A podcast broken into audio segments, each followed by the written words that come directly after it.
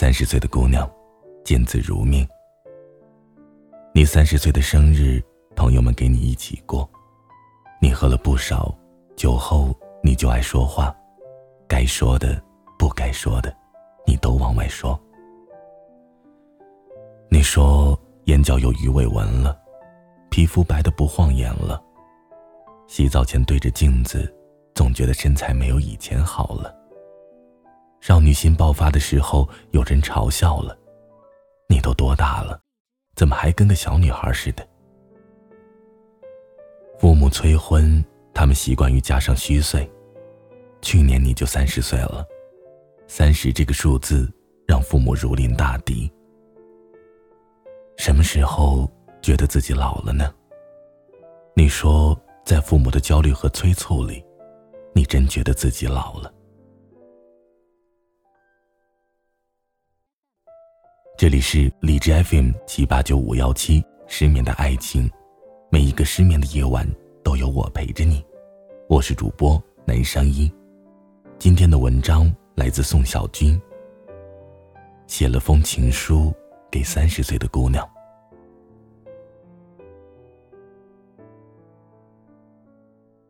你说你不好骗了，别以为不好骗是件好事。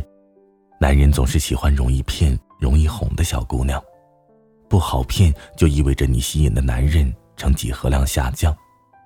男人会觉得你有味道，你好看，但会对你有畏惧。他们在三十岁的女人面前，总是不如在二十来岁的女人面前自信。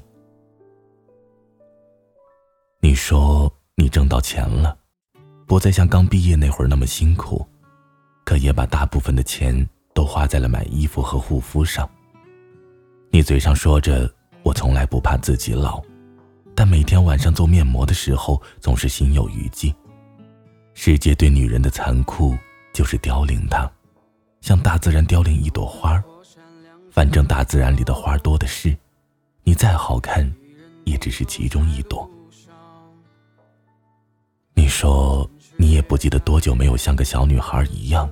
靠在男人肩膀上撒娇了，在生活中，你学会了许多技能，你可以一个人搞定父母的保险、难缠的甲方，买了房子，还着贷款，你能换保险丝，能通马桶，在闺蜜失恋伤心的时候，你男友力爆棚，你在能力上越来越强大了，可是不知怎么了，心里却越来越柔软了。你在卫生间审视许久没有被翻起来的马桶圈时，心里会泛起一股伤感；在逛街的时候看到一对年轻情侣激烈的争吵，你会想起一段往事，然后默默的计算了一下时间，毕业都快十年了，时间可真快啊！在收到比你小的女孩寄来的结婚请柬时，你第一个想到的不再是要随多少礼金。而是怎么连他也都结婚了？他才多大？你比二十来岁的时候更需要温柔和爱了。那时候你觉得自己年轻好看，未来充满无限可能，你觉得你自己也可以承担这一切。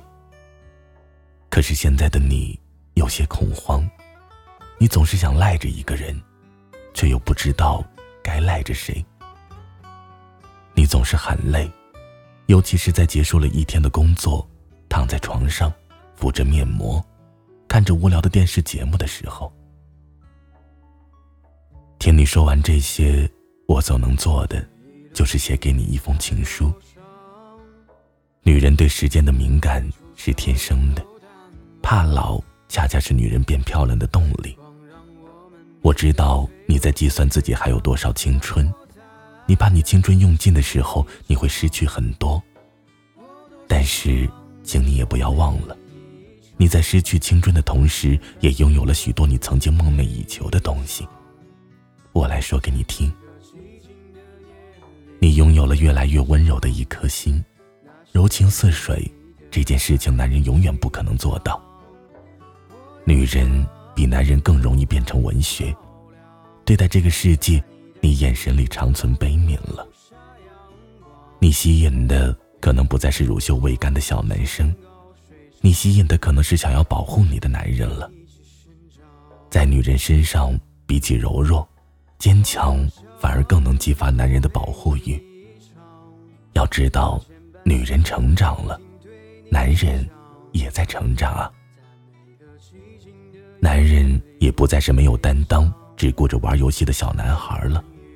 女人或许比男人早熟，但过了二十五岁，男人比女人成长得更快，不然就配不上越来越温柔的女人了。你越来越宽容了，曾经或许还有个小性子，也会耍一些小心机，会计较许多，计算许多。但三十岁了，你似乎觉得除了爱与被爱，其他一切都可以让位。你觉得曾经那些你无法容忍的缺点、错误，也都可以原谅了。你越来越单纯了，人其实不会随着年龄的增长。而变得复杂，反倒是年纪越大，看待事物就越简单、越单纯。爱情里无非就是爱不爱、够不够爱；生活里无非就是敢不敢、要不要。越简单的情感越能打动你，甚至和你相处已经不需要那些蹩脚的技巧，只要对你足够喜欢、足够坦诚就够了。你散发出母性来了，或许你并不自觉，但母性的光辉已然闪亮。你会为楼下的流浪猫，你会给吃不上饭的孩子捐钱捐衣服，一则社会新闻也会惹你落下眼泪。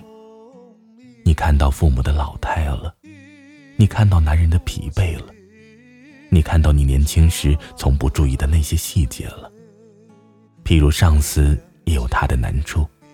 刻薄的同事也有脆弱的时候，曾经伤害你的男人也不是那么混蛋了。你会想象将来你孕育了一双儿女，你该怎么教他们，把他们变得更好？你有你越来越成熟的人生观了，人生是你自己的，如鱼饮水，冷暖自知。你不愿意和别人穿一样的裙子，当然。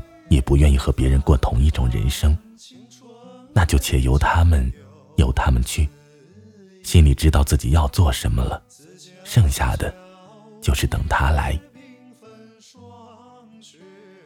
世上的事分两种，一种是能改变的，我们要为之拼命努力，付出热力和青春，做了就不必后悔；一种是改变不了的。我们就在得到和失去之间找一个平衡，找到了这个平衡之后，我们就选择平和接受。该来的总会来的，不妨就耐心的等着。来了就请坐下，沏一壶茶，我们聊聊好吗？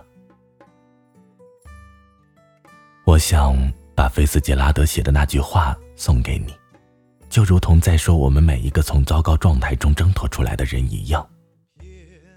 还清了债，买一身衣服，在前程似锦的早上醒来。姑娘，三十岁，快乐。你有意思的好朋友，阿英。